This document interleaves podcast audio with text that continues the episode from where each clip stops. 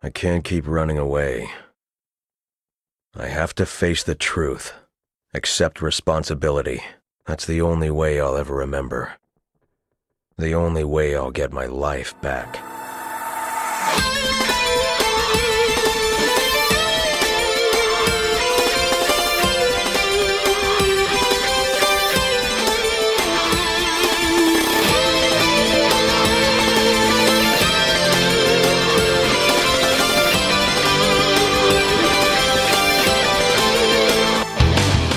Meu amigo Jonatas, Meu amigo Kevin. eu tava observando os nomes de alguns jogos antigos e tal, e uma coisa que eu percebi que entre 2006 e 2010, assim, o mundo tava muito emo. Tava muito trevoso, muito gótico, e cara, é impressionante o número de jogos com Dark no nome. Dark Sector, Dark Watch, Darksiders, The Darkness, Meu Dark Deus. Void e ainda teve um, um jogo do Bomberman que tem Dark também no nome que eu não lembro. O mundo em darkness, É, o mundo escuridão. O mundo escuridão, pois é. E, felizmente essa época acabou, né? Essa fase passou do mundo, mas queria que ela voltasse porque acho que a gente tá numa época pior agora. Que, que- E no meio de toda essa escuridão, eu escolhi um, um- um jogo que também tem Dark no nome pra, pra jogar e trazer pra, pra nossa mesinha virtual aqui hoje, que é o Dark Sector. Olha que nomezinho, né? Dark Sector, que é um jogo assim que. Eu começo a jogar jogos por muitos motivos. Porque eu já ouvi falar do jogo antes, porque eu já sei que o jogo é bom, ou porque eu só tô curioso pra saber qual é que é a do jogo. Mas esse jogo eu comecei a jogar por um motivo apenas, que é a capa dele. A capa do jogo é muito da hora, velho. É muito massa. legal, cara. Ó, o o Jonatas tá olhando agora uma foto da capa do jogo enquanto eu tô falando. Cara, assim, na capa do jogo tem um cara com um braço alienígena segurando um bumerangue. Isso é a coisa mais legal do mundo. E ao fundo, os inimigos meio ofuscados. Eu vejo uma referenciazinha no Resident Evil 4 nessa Tem uma. ref- Assim, depois que o Jonatas falou, ele me abriu os olhos. Eu até fiz um post no, no Instagram depois. Que é, que é a semelhança que a capa do jogo tem com a capa do Resident Evil 4. Mas não é só por aí que, que, que param as semelhanças. Olha só. Dark Sector, ele é um jogo de tiro em terceira pessoa, desenvolvido pela Digital Extremes e distribuído pela 3D Publisher. A Digital Extremes, você talvez, Jonathan, nunca tenha ouvido falar dela ou não esteja ligando o nome à pessoa, mas ela é a empresa responsável por The Darkness, que é outro nome, que é outro, Outro Dark, né? outro Dark no nome, Warframe, Eu vejo um pouco do Warframe no inimigo principal do jogo. uhum, e, e por incrível que pareça, essa você não vai acreditar, Homefront. Caramba, Pois cara. é, pois é. Surpresa, surpresa. Uhum. Eu também fiquei muito surpreso de- de- depois que descobri que eles, que eles fizeram tanta coisa boa. Com certeza. O jogo ele começa com seu protagonista Hayden, ou Hayden, eu vou chamar de Hayden porque. Sim. Ele é um agente das Forças Especiais Americanas e ele está sendo enviado para um complexo militar numa nação soviética fictícia chamada de Lazria. Interessante que esse começo de jogo ele é todo em preto e branco assim. Daí eu pensei, ué, outro jogo em preto e branco? É porque tam- também é outra coisa. Entre 2006 e 2010, muita coisa era em preto e branco assim. Mas sabe? olha o nome do jogo, Dark. Tem que ser Dark, cara. E daí eu pensei, será que o jogo vai ser todo em preto e branco? Mas, pô, a capa é colorida e tal. Vamos ver, não sei. Porque eu nunca, e olha só, eu nunca tinha visto sequer uma gameplay desse jogo. Porque é um exercício que eu gosto de fazer muitas vezes. Eu gosto de assistir filmes sem saber nada sobre. Só, por exemplo, o nome e a capa. Muito filme eu assisto assim e eu não sei nem o gênero, não sei o que esperar do filme. E eles me surpreendem negativamente ou positivamente. Já eu sou o contrário. Pra mim assistir um filme, tem que assistir o trailer. Tem Não, que ver não, se o filme vai me agradar de alguma forma ou não, já pelo trailer. Pela amostrazinha, né? Mesma coisa nos games também, né? Eu gosto de ver a gameplay pra ver se vai me atrair ou não. Não, eu gosto de sentir a surpresa. Por exemplo, Bacurau eu assisti assim. É, a Garota no Trem eu também assisti assim. Muito bom. E bem no começo do jogo aí, o Hayden ele mostra que ele tá um pouco cansado e tenta desistir da missão, né? Meio que assim, ele não tá se sentindo muito bem, mas o supervisor dele, né, que tá ali no, no, no radinho de, de espião dele, diz que não tem volta. Ou ele, ou ele executa a missão, ou ele vai ficar ali eternamente. A missão do Hayden é executar um colega de trabalho que havia sido capturado, né? Ele tava tentando se filtrar, acabou que ele foi descoberto e capturado. Perceba que eu falei executar e não resgatar. Depois de cumprir esse objetivo, né? Depois de conseguir encontrar e, e executar esse colega de trabalho dele, estou fazendo aspas com os dedos, vocês não estão vendo porque é um podcast. O seu supervisor ele lhe dá uma, uma missão secundária, uma side quest aí. Ele te manda atrás de um cara chamado Messner, que é um homem responsável pela infecção tenócita em Lázria. Eu já vou explicar o que é infecção tenócita. Eu ia perguntar agora. Conforme você vai explorando ali aquelas instalações e tal, e caminhando, matando inimigo e tudo mais, o Raiden, ele se encontra com uma criatura é, metálica de dois metros e tanto assim de altura, chamada de. Olha só que. chamada de. Olha só que nome criativo: Nemesis. Essa criatura, ela obviamente é a prova de balas, né? Porque tudo que é de ferro em videogame é a prova de balas. Ela acaba esfaqueando o ombro direito do, do Hayden e transferindo a infecção para ele. Depois disso, o Hayden ele consegue escapar e enquanto você estava ali explorando o, o, aquelas instalações militares, você vai implantando algumas C4s assim em alguns locais estratégicos e o Hayden para conseguir fugir do Nemesis, ele acaba destruindo essa esse C4, a, toda aquela instalação ali cai por cima deles e de algum jeito milagroso, ele consegue escapar. Depois de um tempo, ele acorda e o seu braço direito que foi esfaqueado, ele tá totalmente modificado e agora eu vou fazer uma pausa para poder explicar o que que é toda essa infecção.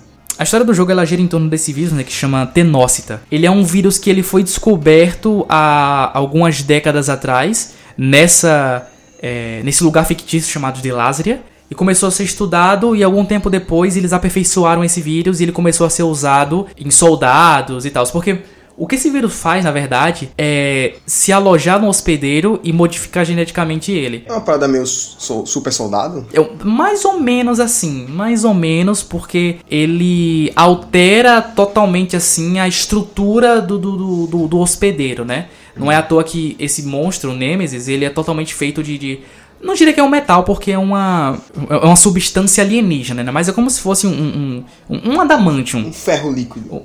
Como, como o Nemesis ele transferiu né, a, a, a infecção pro, pro ombro do Raiden, acaba que todo o braço dele foi modificado e também fica com, com, com, esse aspecto de braço metálico. Conforme a infecção vai se estendendo, ela produz uma arma chamada de glaive, né, que é esse boomerang estiloso que ele carrega. Conforme você vai avançando nas fases e tal, você encontra outras, outras pessoas que foram infectadas também pelo tenócita, mas existem vários tipos de tenócita diferente e nem todo mundo que, que entra em contato com ele se torna um super soldado de ferro. Alguns deles se tornam monstros, assim, bem parecido com os monstros do Metrô 2033, né, que são criaturas assim todas deformadas e tal, que não têm inteligência nenhuma, todas dementes assim. E até isso, até aí, até onde eu contei sobre enredo e jogabilidade, história, o que, que, você achou de tudo isso que eu falei até agora, Jonatas? Cara, eu achei, ao mesmo tempo que é um, um, um enredozinho, um iníciozinho, né? Uma plot comum, ao mesmo tempo também inovador, cara. Eu achei interessante pra caramba. Principalmente a parte do braço. Eu acho muito irada a parte do braço, porque me lembra o Soldado Invernal. Uhum, sim. Tem um braço de ferro. Sim. Então eu achei, eu curti pra caramba, cara. Os cenários do jogo, né? Eles se passam todos nessas instalações militares, assim. É, depois desse começo, ele, ele fica colorido, né? O jogo não é todo preto e branco, mas ainda assim ele carece de, de, cores, né? Ele não é um jogo muito colorido. E os cenários são bem desinteressantes. São bem desinteressantes, assim. O gráfico do jogo, ele é bonitinho, assim. Bem feito. É, ele, ele, ele, ele, ele é bem feito, né? Ele aparenta usar o mesmo motor gráfico de Homefront, né? Então, hoje ele tá bem datado, mas num PC potente e tal, talvez com um modzinho ali para corrigir cores, ele, ele continua sendo um, um, jogo bonito. E em questão de enredo, gráfico, ambientação, realmente não tem muito o que se falar, né? O, o que tem para se falar realmente é a jogabilidade. Porque ele não é um jogo de tiro tradicional, nem de longe. Toda a mecânica de combate do jogo gira em torno da Glaive, que é esse boomerang estiloso que o Raiden carrega. A Glaive, né, explicando mais sobre ela, ela é um boomerang uhum. de três lâminas que funciona como o escudo do Capitão América. Então, é, não importa onde você jogar, ela sempre vai voltar para você. É o Soldado Invernal misturado com o Capitão América. É o Soldado América. É o Capitão Invernal. Capitão Invernal. E como o braço direito do Raiden tá infectado, né? E ele só pode segurar a glaive, acaba que ele usa armas de uma mão com a sua mão esquerda, né? Pistolas. E o jogo ele incentiva muito a misturar, né? Essas duas armas, né? Tanto a glaive quanto a, as armas de fogo que ele carrega na mão esquerda, né? Então, assim, é, geralmente os inimigos não morrem com uma gleivada só. Você tem que dar duas ou três, dependendo da resistência dele.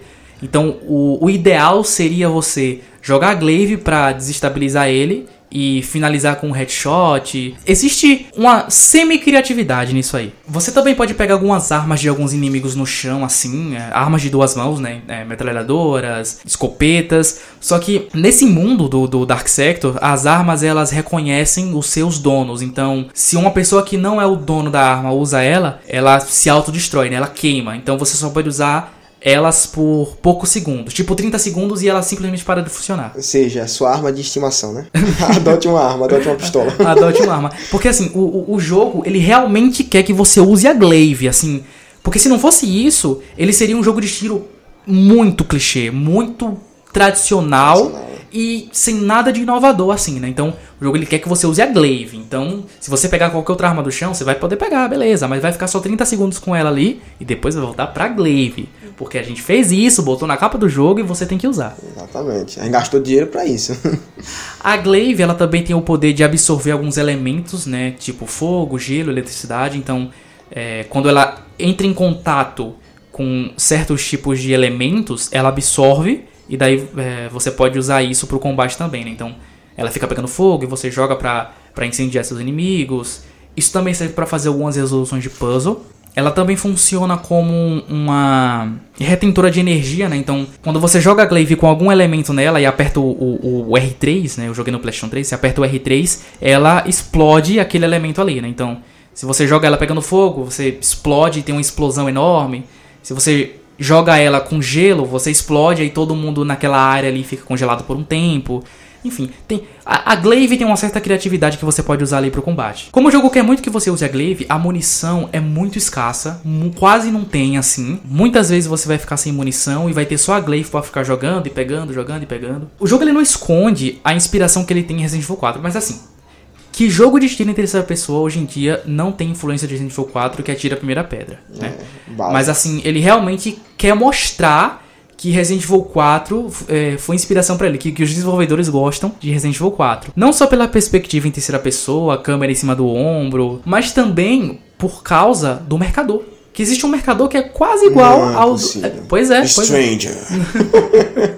existe um mercador que é quase igual ao do Resident Evil 4. Em determinados pontos da fase você vai encontrar uns bueiros assim que você pode entrar. E lá você vai encontrar não as tartarugas ninja, oh. mas um carinha, né, misterioso escondido em sombras que você pode dar upgrade na sua arma de mão esquerda, né? E alguns upgrades na glaive também, fazer algumas coisitas ali, né? Comprar coisas. Em um eventual momento do jogo você consegue comprar é, armas grandes, né? Armas de duas mãos também com esse mercador, que não se autodestroem, né? Porque elas são suas. Então nesse ponto ele vira um jogo de tiro um pouco mais tradicional, porque você pode usar armas comuns que nem os inimigos. Mas, como o jogo quer que você use a glaive, então até a munição dessas armas grandes elas são poucas, assim, né? São para momentos é, oportunos. O jogo ele também tem algumas boss fights, assim, que são Olha, bem desinteressantes, viu? Bem desinteressantes e sem criatividade. É só você ficar atirando, atirando até ele morrer, porque porque um problema que esse jogo tem é que quando você atira no inimigo, você espera que ele reaja ao seu tiro, que ele execute alguma ação que mostre que ele tá tomando dano de você. Os inimigos comuns geralmente não tem esse problema, né? Eles reagem ao seu tiro.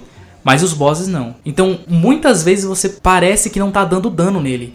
E isso é muito angustiante, assim, porque você tá gastando munição, você tá gastando tempo, as boss fights são longas e parece que, que não, você não tá dando dano, né? Parece que você tá fazendo alguma coisa errada ali. E esses boss têm a, a barra de life? Né? Não tem barra de vida, o jogo ele é todo clean, assim, a, a, a interface dele, não tem nada. Raramente vai aparecer alguma coisinha na tela. Então não tem nada indicando que o inimigo tá tomando dano, não tem barra de vida. Então foi uma coisa que me frustrou muito assim na, nas lutas contra chefes. Porque eventualmente eu ia pro YouTube para ver se eu tava fazendo alguma coisa certa, sabe? Porque o tempo é dinheiro e eu não posso ficar. Eu não posso ficar 6 horas e morrer 87 vezes para um mesmo inimigo. É, como aconteceu com o tal de Chaos Legion aí, né? Como aconteceu com o tal de Chaos Legion aí. A, as lutas contra os inimigos comuns, assim, né? Que você vai encontrando pelas fases, o, o, os outros monstros que estão contaminados, os soldados normais, elas seriam muito melhores melhores se o jogo te deixasse usar as armas sem limite de tempo ou munição, sabe? O jogo ele limita muito assim a quantidade de verbos que você pode transpor é, pro combate ali. Realmente o jogo quer que você jogue de uma forma. Ele, ele não se importa com o que você quer fazer. Ele quer que você jogue do jeito que ele quer. Porque a gente gastou dinheiro para fazer esse boomerang, botou na capa do jogo e você Isso vai jogar. Aí. Mas aí, o jogo é difícil ou não? Cara, o jogo não é difícil. O jogo não é difícil, ele é chato. E eu acho que um pouco dessa chatice é por causa da facilidade dele. O jogo é. Assim, existem momentos que você vai morrer uma vez ou outra, tal, normal, mas ele não muda de tom ele é sempre o mesmo tom, sabe? É sempre o mesmo estilo de combate, os mesmos estilos de inimigo, o jogo inteiro. Então acaba que ele não é um jogo que ele se sustenta por muito tempo. Se ele tivesse um pouco mais de variedade nas formas de se jogar, a, a dificuldade, essa facilidade extrema que ele tem, porque ele é um jogo muito fácil, hum. não seria um problema. Mas aí ele tenta compensar na duração, porque o jogo é longo? Então, cara, o How Long to Beat que é o nosso melhor amigo aí quando a gente tá escolhendo o jogo para jogar, né? Com certeza. Diz que o jogo tem 7 horas, mas ele deve ter umas 3,5 a 4 horas, assim. Eu, eu, eu não entendi muito bem o, o, o que que as pessoas estão demorando tanto pra fazer esse jogo no How Long to Beat, mas o jogo não é longo. O jogo ele teve uma média de 7, assim, nas reviews mundiais, e por mim levava zero. Né? já tô dando um spoiler aqui da minha nota, mas, cara, assim, o personagem, ele é desprovido de qualquer pingo de carisma, a história do jogo é totalmente desinteressante. O combate é chato, tá? O jogo ele gira em torno de uma mecânica que alguém achou legal e que não funciona. Alguém olhou para esse jogo e falou: "Porra, um boomerang. Ninguém nunca fez isso num jogo de combate." É. Sabe? E é chato, cara, é chato você ficar fio, fio, jogando um boomerangzinho e ele volta. Aí você joga e ele volta. E o jogo é só isso, cara, é Faltou só isso. criatividade. Cara, não tem, assim, é, sabe quando você tá jogando um jogo que não tem combate, você só faz puzzle, puzzle, puzzle e às vezes fica chato? Uhum. Esse jogo é só combate, combate, combate e às vezes fica chato. Cara, eu fui pra esse jogo esperando uma coisa legal, sabe? Porque eu não sabia nada sobre ele, então tava esperando qualquer coisa. E eu me decepcionei muito, assim. E é qualquer coisa. é, é, qualquer coisa, mas é qualquer coisa ruim, sabe? É qualquer, é qualquer coisa que não valeu o meu tempo. Cara, pra você ter ideia, o jogo é tão chato que eu, eu não zerei, né? Já confessando aqui. Eu cheguei. O jogo é dividido, se eu não me engano, em nove capítulos. Eu cheguei no capítulo 7 e, cara, eu não aguentei mais, sabe? Não é porque o jogo é difícil, não é porque eu fiquei empacado em uma parte, porque é chato, sabe? É chato. Talvez ele fosse bom lá em 2010, quando ele foi lançado. 2008, na verdade. Sim. Mas, cara, hoje em dia não é não, velho. É chato demais, cara. É, seria mais ou menos como aconteceu com a Life, sabe? Ele tem uma mecânica que é interessante, assim, é, à primeira vista, que é, no caso, a resistência nas escaladas, lembra? Uhum. E só que chega um momento que acaba se tornando chato. É. Você ficar só escalando, escalando, tendo que administrar, e acho que aconteceu aí, né? No Dark Sector. Por mais que seja curto, né? Por mais que esses é. jogos sejam curtos, é, ainda assim eles não, não, não se sustentam, né? Interessante que o protagonista do Dark Side parece muito com o do Live. pois é, e ele parece um pouquinho também assim com o Leon, se você olhar de um certo ângulo. É, e transformar o Leon em moreno. então, Kevin, depois de você rodar tanto esse boomerang aí, rodar a baiana com esse negócio aí, diga aí, quantas cilindradas você dá pra esse jogo? Cara, Zero, velho. É zero, assim. Eu detestei o Na jogo. cara dura, assim. É, cara, assim, acho que de todos os jogos que eu joguei, desde que eu voltei a ter videogames, esse é o pior, velho. É Caramba. o pior. Cara, não valeu. Esse jogo não valeu as horas que eu gastei nele, sabe? Eu devo ter jogado assim, coisa de umas 3 horas e meia para chegar onde eu cheguei, né? Então se eu jogasse mais um pouquinho eu zerava. Mas, cara, é chato, velho, é chato demais. Eu jogava esse jogo e eu só pensava, eu podia estar jogando outra coisa, né? É. Eu podia estar jogando Dark Souls. Se você morresse 86 vezes nesse jogo, você teria zerado. Então, assim, é um jogo que eu não recomendo para ninguém, assim. Como eu disse, talvez na época ele tivesse sido bom, porque ele, ele recebeu 7 nas reviews mundiais, né? Então, é, alguém achou esse jogo bom, muitas pessoas já acharam esse jogo bom mas eu não gostei nem um pouco. E, bom, pelo menos a capa dele dá um bom pôster é na parede. Interessante, né? É, dá um bom pôster na parede se você quiser colocar. Valeu uma cilindrada pela capa?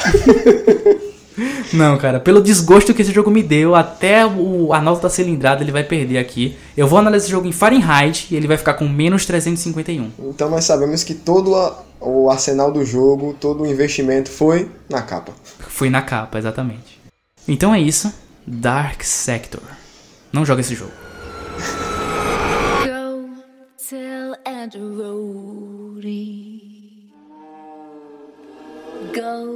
tell Andrody. Go tell Andrody that everybody's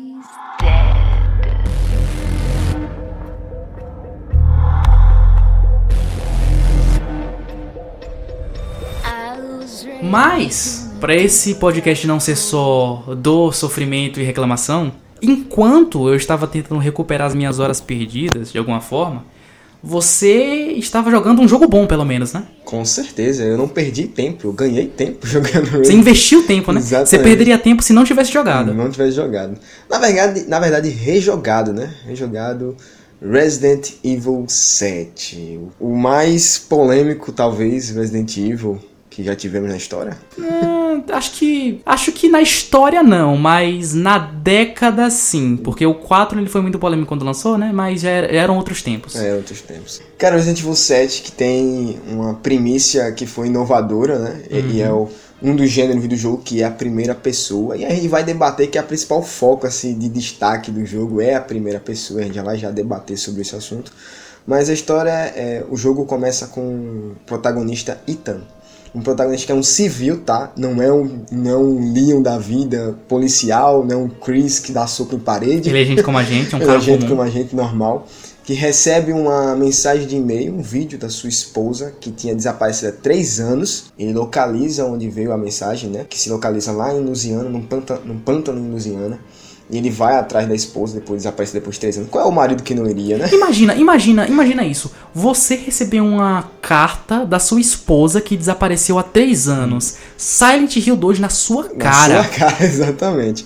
Então, é, um- é um- um- uma primícia de enredo muito simples, Uhum. sabe?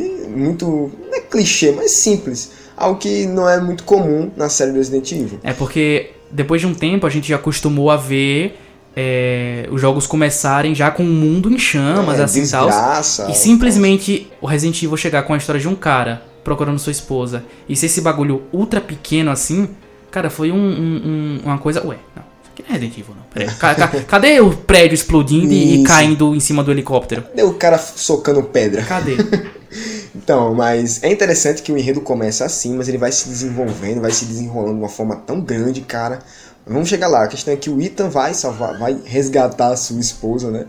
Pelo menos tentar resgatar ela, encontrar ela. E aí ele chega de carro, encontra um portão, o portão tá trancado, como toda entrada de qualquer jogo no, no início, deve estar sempre trancado. Ele busca uma entrada alternativa. Lá a gente dá de cara uma primíciazinha do que é o, o pai né, da família Baker, que é os donos daquela casa, da, Daquela propriedade. propriedade que são os Bakers. Ele entra na, na, na casa, vamos dizer que é a parte de trás da casa. Lá a gente tem um contato com uma gravação que mostra pessoas que tinham entrado anteriormente naquela casa. Depois que o Ethan entra na casa, pela parte dos fundos, você vai explorar um pouquinho ali a casa e você vai encontrar uma fita, vai colocar essa fita para tocar. Uma fita Uma em pleno fita. 2017. É, e lá você encontra uma gravação. Nessa gravação você encontra um meio de poder entrar mais a fundo na casa. E depois de você entrar mais né, adentro, você finalmente encontra a sua esposa, que é a Mia, Mia Winters. E depois que você tem um pouco de conversa com a personagem, é, você fica muito confuso porque a personagem não fala muita coisa com coisa.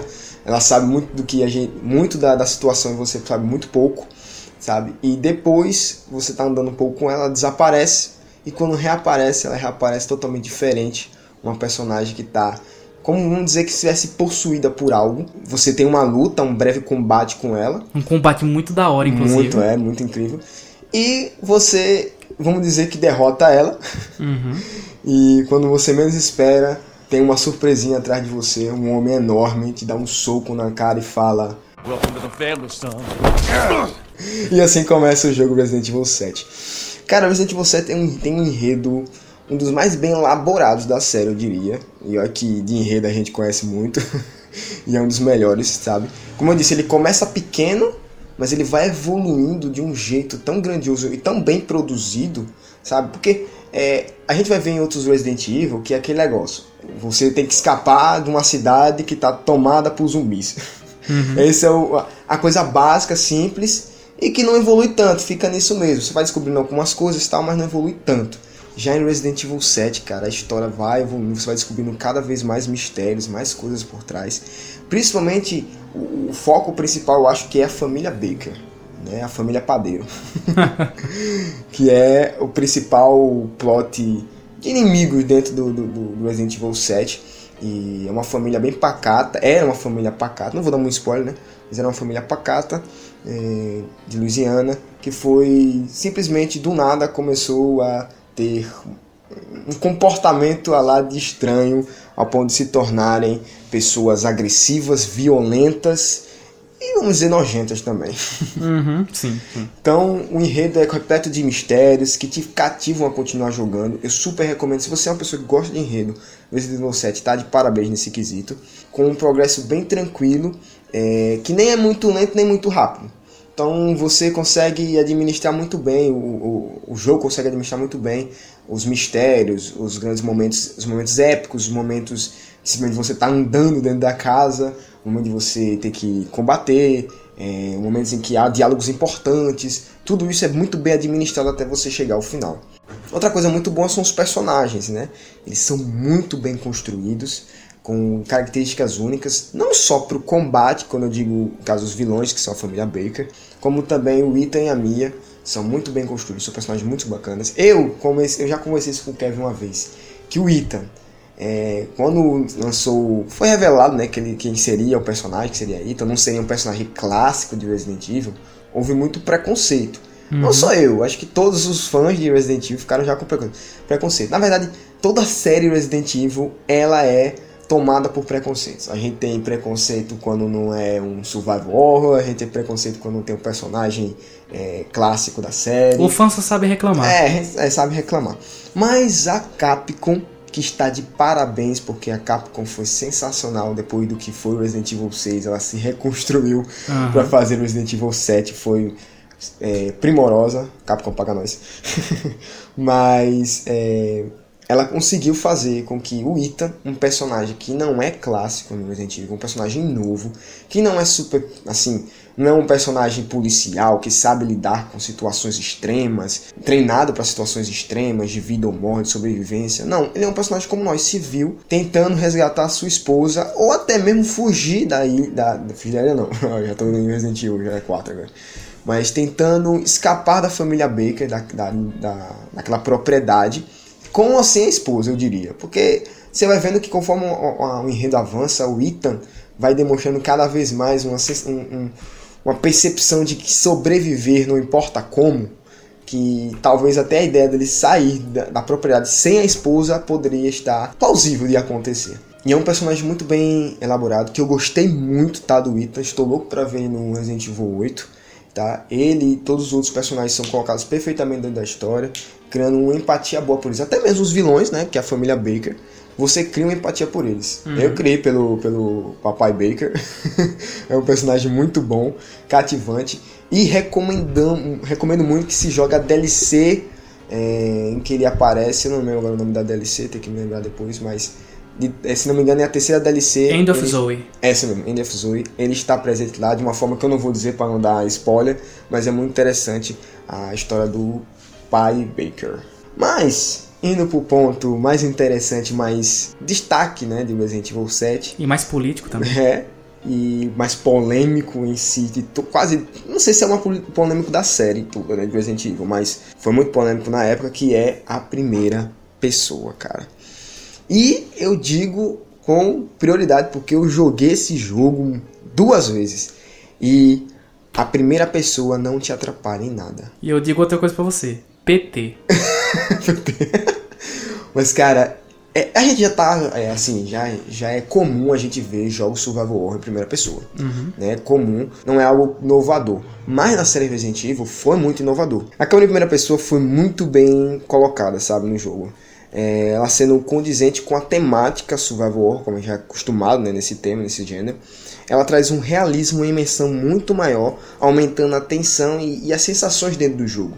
Então é muito mais imersivo você ter um personagem te perseguindo em primeira pessoa do que em terceira pessoa. Pois é. Quem jogou Outlast aí sabe o quão é sufocante, o quanto é horrível você ter um personagem te perseguindo tá em primeira pessoa. Outlast é clássico nesse quesito aí. Então, é, é, eu achei que agregou muito a série, porque todos os fãs sempre reclamaram com a Capcom com relação ao Survival Horror, que não estava tendo tanto na série, né? Resident Evil 6 aí tentou colocar o Survival Horror no Resident Evil 6 com a parte do Leon, né? e não deu muito certo, não foi tão aclamado pelos fãs, mas eles tentaram voltar às suas origens, inclusive colocando Survival Horror como primeira pessoa, o que condiziu perfeitamente. Só que o Resident Evil 7 ele retorna com algumas mecânicas e elementos antigos da série, além do Survival Horror em si clássico, né?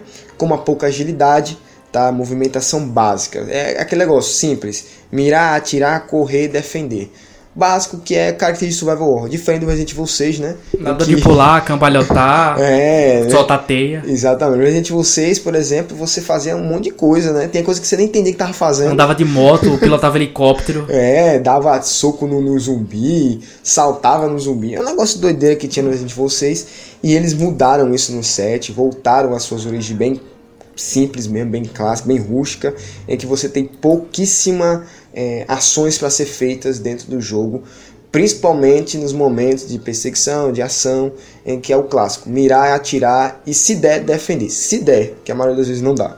O jogo também retornou com aquela clássica fórmula de progresso rotativo, ou seja, você tem a casa principal, né, dos Bakers, e todo o jogo gira em torno daquela casa. Você até sai dela, vai para algumas partes ao redor, mas o, o centro do jogo sempre será a casa Baker. É rotativo, tanto seja ela na parte sua parte superior como sua parte inferior.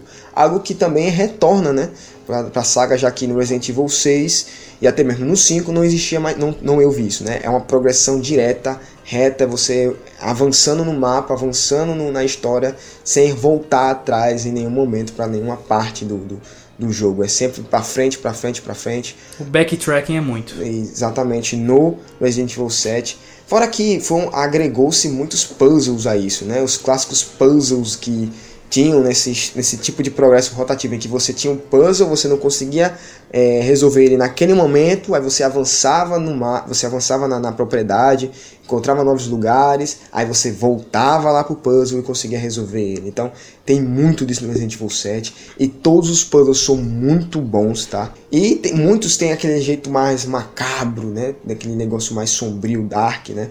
Não tão dark como Dark Sector, mas também tem seu lado sombrio. Também voltamos com os perseguidores também. A gente teve desse perseguidor no Resident Evil 6, mas não foi algo tão né, bem elaborado, pelo menos do meu ponto de vista, né? O Stanaga tá lá, né? Mas no Resident Evil 7 volta aquele perseguidor que não sai da sua cola, que você às vezes do nada bate de cara com ele e você tem que sair correndo. Ele chama pelo seu nome. e ele tá, tipo, com a progressão rotativa, justamente você vai dar de cara com ele várias vezes, você vai ter que lidar com o fato dele estar próximo de você o tempo todo e você vai ter que progredir no jogo dessa forma, criando mais tensão, mais suspense, tá? E esse perseguidor é o pai da família Baker, um vilão horrível para ser um dos mais vilões mais grotescos para se enfrentar e para se ter como perseguidor, porque ele, o desgraçado, não importa quanto você bata, quando você entre aspas mate ele, ele sempre volta de uma forma ou de outra.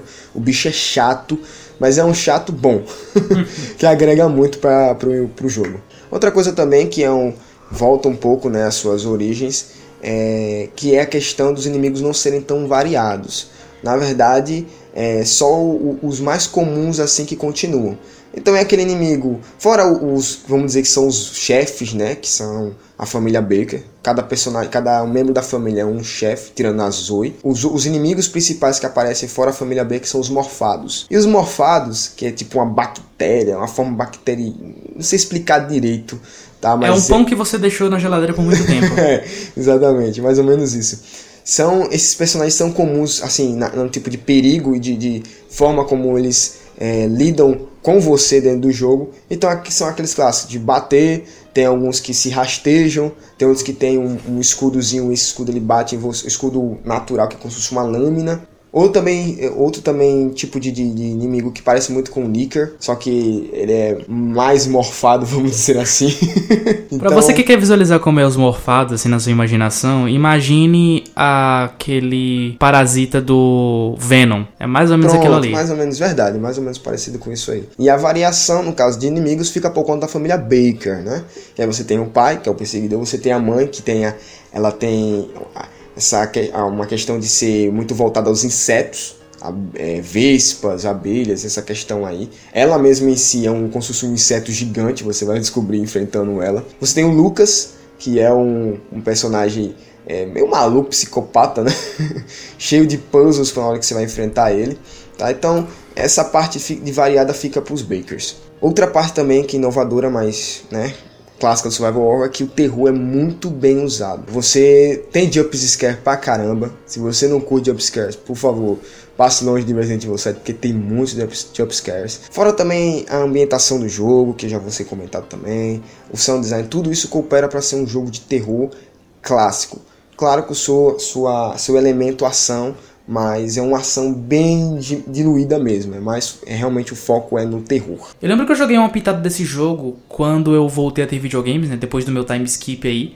E, se eu não me engano, eu zerei ele sim. Eu não, não lembro se eu zerei no YouTube ou se eu zerei é, jogando né? manualmente. Mas, cara, uma coisa que me impressiona muito, cara, é, é os cenários, assim, porque a gente tava vindo de uma leva de cenários de Resident Evil não muito bons, né? Você pega os dois últimos aí, né? O 5 e o 6. Eles não tinham um cenário tão memoráveis assim. Resident Evil, ele sempre teve isso de. O cenário também ser um personagem. O cenário também é um, é um, personagem que você tá é, conversando com, descobrindo ali. Cara, o, o, Resident Evil 7 voltar com essa mesma fórmula de, de um cenário único que você vai descobrindo e, e, e aos poucos dominando ele, assim, para mim é uma das melhores coisas. Porque Apesar de eu não ser um amante dos Resident Evil clássicos, assim, a gente que é mais shopping Isso. É, consegue apreciar o que, que seria um Resident Evil 1 se ele fosse lançado hoje em dia, sabe?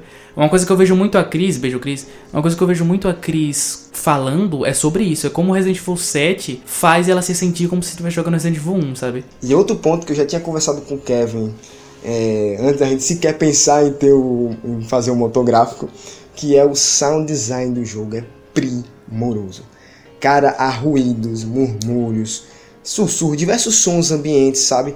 Que arrepiam sua espinha e aumenta a imersão, faz você realmente, assim, do nada virar um mouse e pular e dizer: que foi isso aqui? É, você lembra de Hellblade? Hellblade ele ele também tem um sound design assim bem primoroso. E se vocês verem o making off do Resident Evil 7, vocês vão ver que muitas das técnicas são parecidas, né? O, o jeito que eles compõem o, o, o, som do jogo, o som, o, o áudio 3D ali, né, para compor o cenário ali, é, é, é muito parecido, porque no Hellblade muito da imersão vem através do áudio, né? Uhum. Da, das vozes na cabeça da cena. Sim.